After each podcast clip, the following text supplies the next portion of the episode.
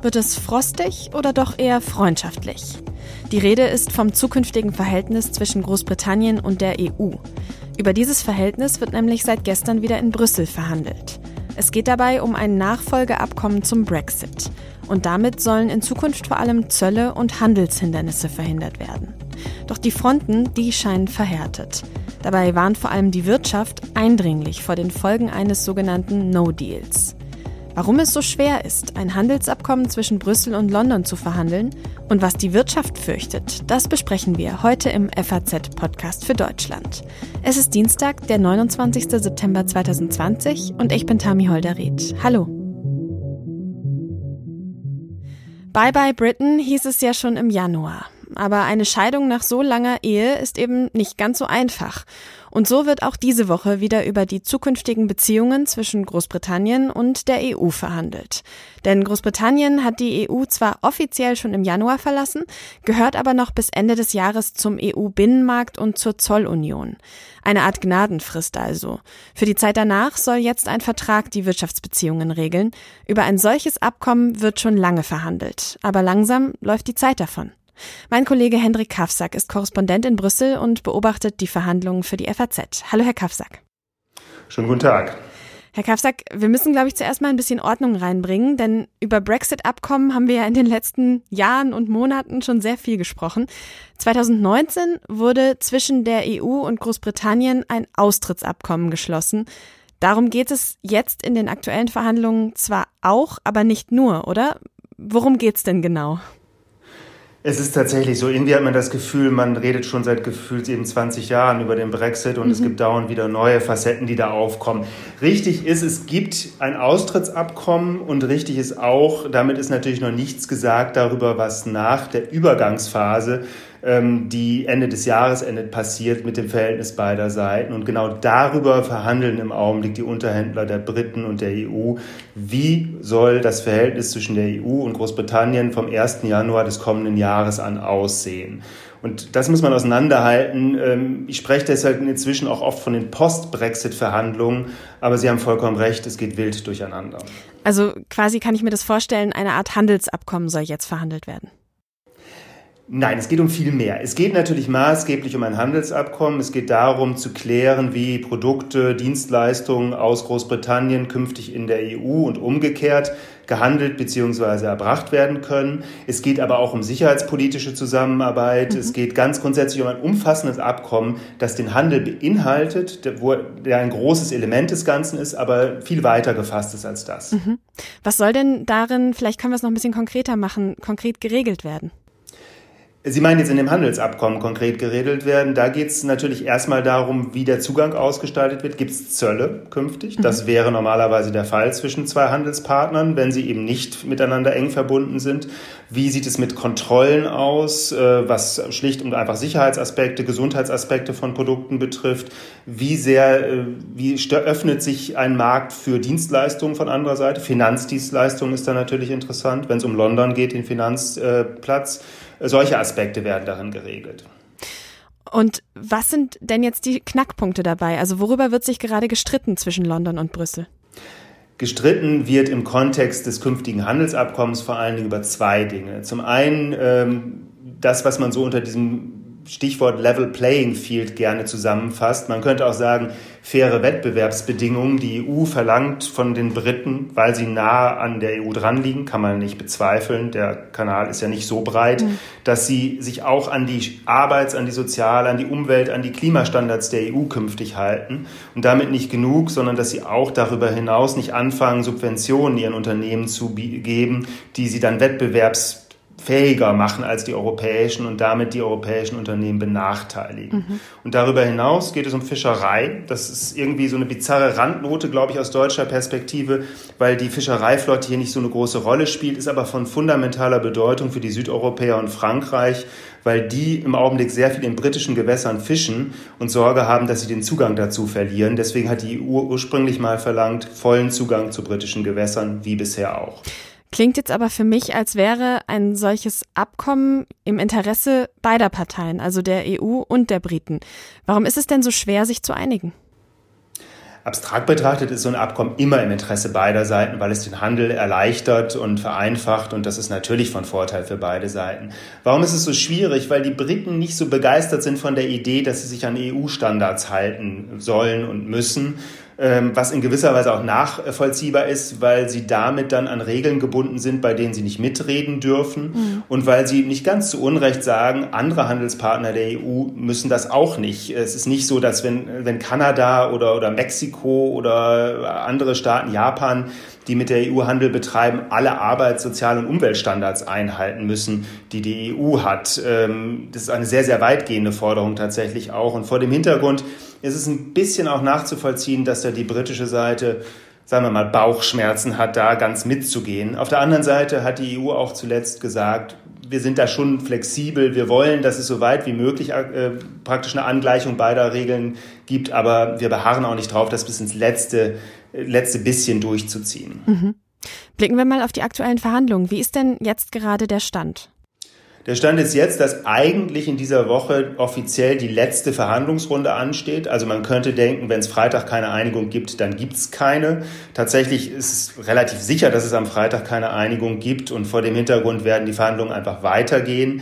Wir kommen aber allmählich an einen Punkt, wo es irgendwann zu spät ist, sich noch zu einigen. Wenn Barnier, der, der EU-Chefunterhändler, sagt immer, wenn es Ende Oktober keine Einigung gibt, dann ist es zu spät, was schlicht und einfach daran liegt, dass jeder Vertrag, der dann geschlossen wird, anschließend noch ratifiziert werden muss, vom Europaparlament angenommen werden muss. Das muss übersetzt werden, das muss rechtlich abgeklopft werden, ob alles auch wirklich gut formuliert ist. Und dazu braucht man eben zwei Monate. Und deswegen ist eigentlich Ende Oktober Schluss. Und was passiert, wenn es eben Ende Oktober tatsächlich noch keine Einigung geben sollte? Wenn es keine Einigung gibt, dann fällt das Verhältnis sozusagen beider Seiten, äh, was den Handel betrifft, auf die Standards der Welthandelsorganisation, der WTO zurück. Soll heißen, dann müssen beide Seiten Zölle erheben. Das müssen sie auch tatsächlich. Manche Leute denken, ist doch egal, dann, dann verzichtet man einfach darauf. Problem ist, wenn die EU jetzt sagt, wir erheben keine Zölle auf britische Güter, dann muss nach den WTO-Regeln das auch für alle anderen gelten, die in die EU importieren wollen. Soll heißen, wenn keine Zölle auf britische chinesische Autos beispielsweise erhoben werden, müssen auch alle amerikanischen Autos und chinesischen Autos zollfrei in die EU importiert werden. Und das geht nicht. Deswegen muss es dann Zölle geben, es muss Zollkontrollen geben, es muss Kontrollen geben von den verschiedenen, äh, was Standards betrifft, ähnliche Dinge. Da droht ein riesiges Chaos an den Grenzen und es macht das Ganze unheimlich teuer und wird den Handel natürlich stark reduzieren. Mhm. Jetzt war zuletzt die Rede immer von diesem Binnenmarktgesetz, mit dem Großbritannien die EU ja zuletzt ich sag mal, vor den Kopf gestoßen hat. Was hat es denn damit auf sich?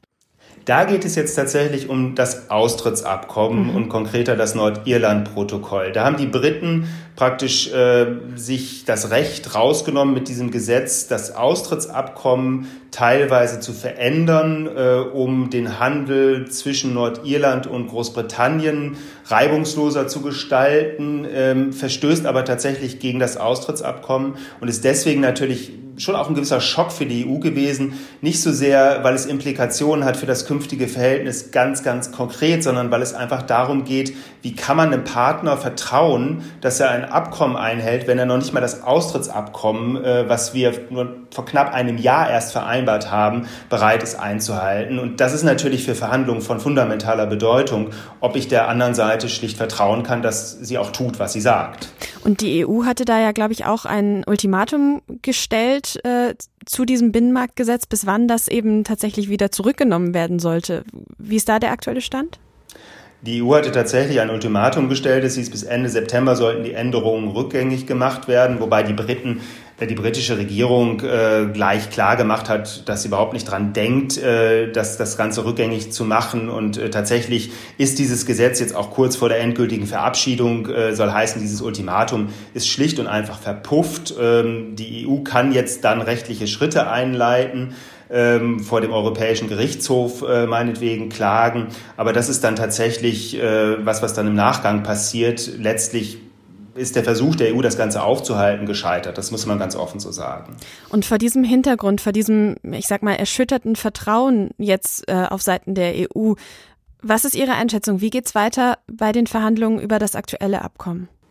Naja, das ist die eine Million Dollar Frage, wie man immer so schön äh, sagt. Ähm, es gibt, äh, finde ich, erstaunlicherweise im Augenblick in Brüssel einen gewissen Optimismus, dass man das Ganze doch noch hinbekommt. Nachdem ähm, dieses Binnenmarktgesetz ähm, von Johnson angekündigt worden ist, dem britischen Premier, hieß es zunächst äh, von vielen, offensichtlich hat er gar kein Interesse an einem Abkommen, der will uns äh, dazu zwingen, vom Tisch wegzugehen, dass wir jetzt sagen, es hat keinen Sinn mehr und wir dann den schwarzen Peter in der Hand halten. Vielleicht ist er auch einfach nur unfähig und kapiert gar nicht, was er da tut.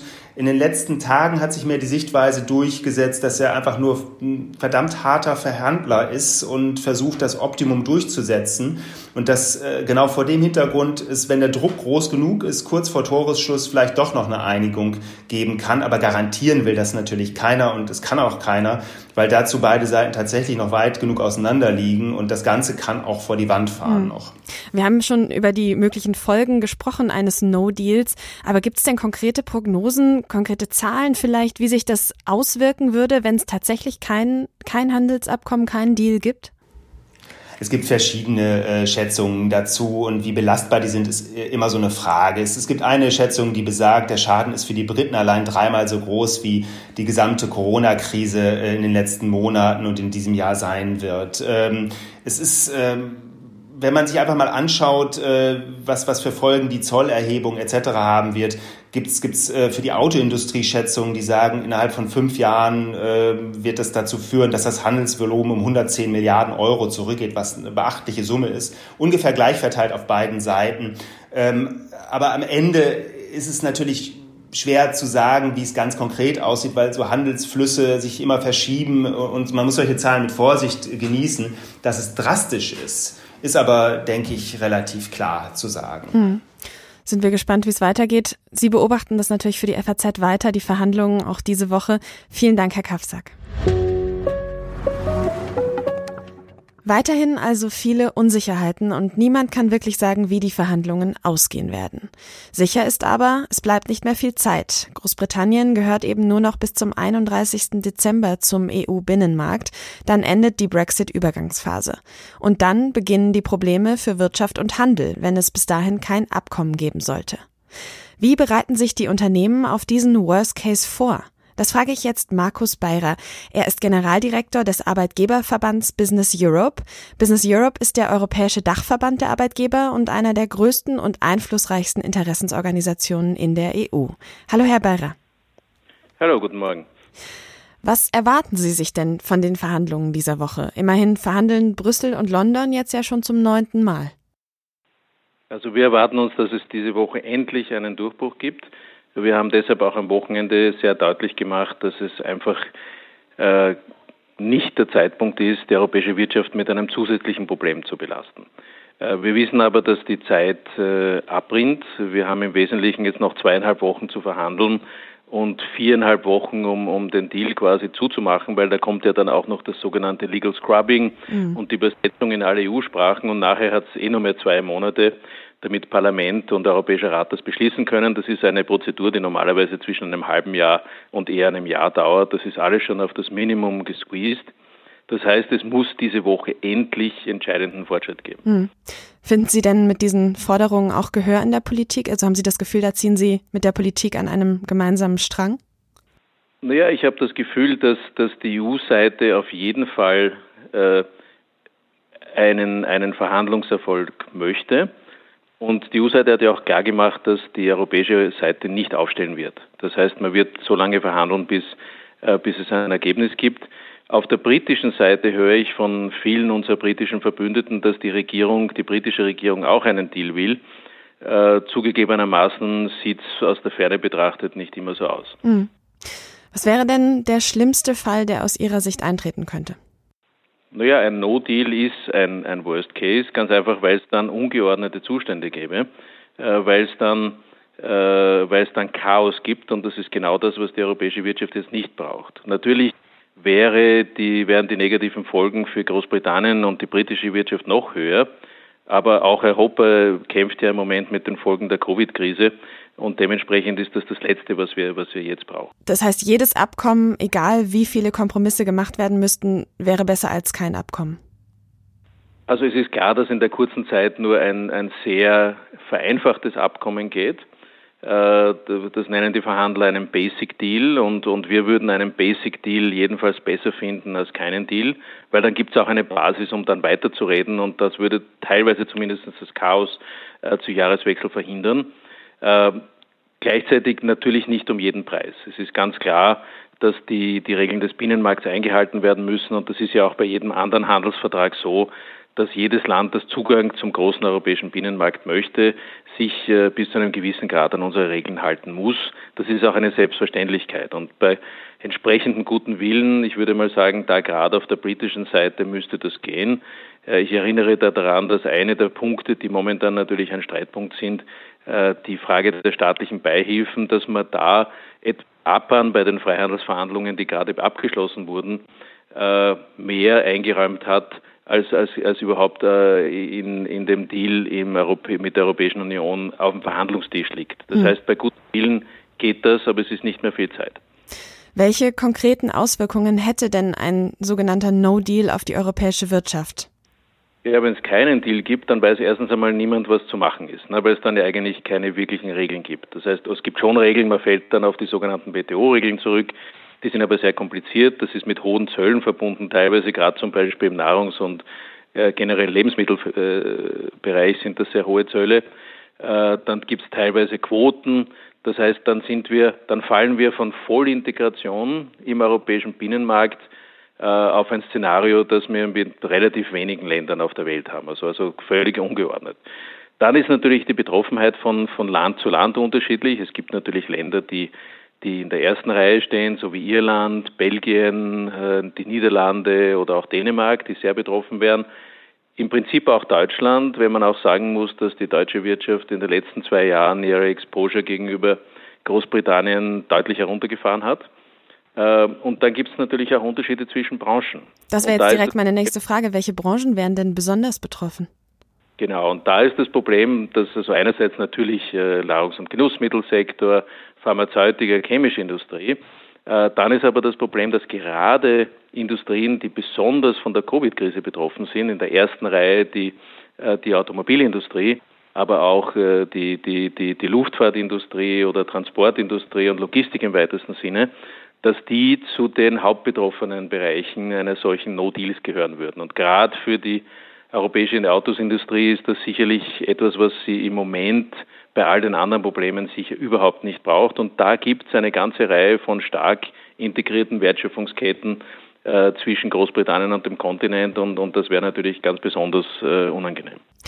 Wie bereiten sich die Unternehmen denn jetzt vor? Gibt es da Pläne für verschiedene Szenarien in den Schubladen sozusagen? Naja, die, die, Unternehmen bereiten sich vor, soweit das möglich ist, und, und, und wir unterstützen sie dabei und unsere Mitglieder in den Mitgliedstaaten unterstützen sie dabei mit Rat und Tat. Natürlich gibt es große Unterschiede. Viele große Unternehmen sind ganz gut vorbereitet, kleinere in der Regel wesentlich schlechter, weil die nicht dazu die Kapazitäten haben. Dann gibt es generell das Problem, dass die Bewältigung dieser historischen Krise, der größten Wirtschaftskrise seit den 1930er Jahren, mit der wir momentan kämpfen, natürlich Ressourcen bindet und die dann eben nicht für die Vorbereitung auf so einen zusätzlichen Problemfall also aufgewarnt werden können. Äh, und dann muss man natürlich auch sagen, auf vieles kann man sich auch nicht vorbereiten. Ja? Äh, wenn man zum Beispiel jetzt dann die Hälfte seiner Zulieferer oder Absätze äh, verliert oder andere Probleme hat, man kann sich teilweise darauf vorbereiten, um die negativen Folgen dann also zumindest zu handhaben, aber, aber selbst bei bester Vorbereitung trägt natürlich negative Folgen auf. Mhm. Jetzt haben wir über die Schreckensszenarien gesprochen, aber wie groß sind denn Ihre Hoffnungen, dass es tatsächlich diese Woche klappt? Also meine, meine Hoffnung ist deshalb da, weil ich, weil ich mir denke, äh, weil ich mir denke, das wäre für beide Seiten ganz schlecht und, und ich durchaus auch hoffe, dass, dass auf britischer Seite, und da muss man auch sagen, die britischen Wirtschaftszahlen sind ja bei Gott nicht sehr gut, äh, irgendwann die Einsicht durchsetzt, dass äh, dass es einfach besser ist, sich mit einem äh, sehr vereinfachten Deal äh, zumindest äh, vor dem Chaos zu schützen und dann weiter zu verhandeln. Äh, natürlich ist es nicht leichter geworden durch den äh, sogenannten Bruch äh, dieses Austrittsvertrages durch dieses Gesetz, das wahrscheinlich dabei ist, jetzt gerade das britische Unterhaus zu passieren oder respektive heute das britische Unterhaus wahrscheinlich passieren wird, weil da natürlich viel Vertrauen äh, zerstört wurde. Und, und einer der Punkte, die ohne dies schon ein schwieriger Punkt in den Verhandlungen waren, so, nämlich die sogenannte Governance, die Streitbeilegung, äh, jetzt natürlich von EU-Seite, also die EU-Seite hat richtigerweise gesagt, dieser Vertragsbruch wenn er auch schwer zu verurteilen ist, wird nicht zu einem Abbruch der Verhandlungen führen. Aber klarerweise bedeutet das, dass in Fragen, die bisher schon schwierig waren, wie eben die Frage der Streitbeilegung, äh, dass man hier einen, einen höheren Maßstab ansetzen wird müssen, weil wir aus anderen Fällen, wie zum Beispiel mit, unserem, äh, mit unserer Zollunion mit der Türkei wissen, äh, dass wenn diese Streitbeilegung nicht funktioniert, dann die ganze Geschichte eine sehr schwierig zu handhabende ist. Jetzt könnte man sagen, gut, da gibt es mit Großbritannien ein ein anderes Vertrauensverhältnis. Aber wie gesagt, gerade dieser Bruch äh, dieses erst abgeschlossenen Abkommens äh, hat natürlich das Vertrauen, zumindest aus Sicht der Verhandler, stark erschüttert. Und deswegen wird man auch in diesem Bereich natürlich äh, fordernder werden, was, die, was den Abschluss der Verhandlungen nicht leichter macht. Mhm. Vielen Dank für das Gespräch, Markus Beirer, Generaldirektor des Arbeitgeberverbands Business Europe. Viele Hoffnungen liegen also tatsächlich auf dieser Woche. Bleibt abzuwarten, ob sich tatsächlich etwas bewegt in den zähen Verhandlungen. Das war der FAZ-Podcast für Deutschland heute am Dienstag, den 29. September 2020. Ich bin Tami Holderried und ich wünsche Ihnen eine gute Zeit.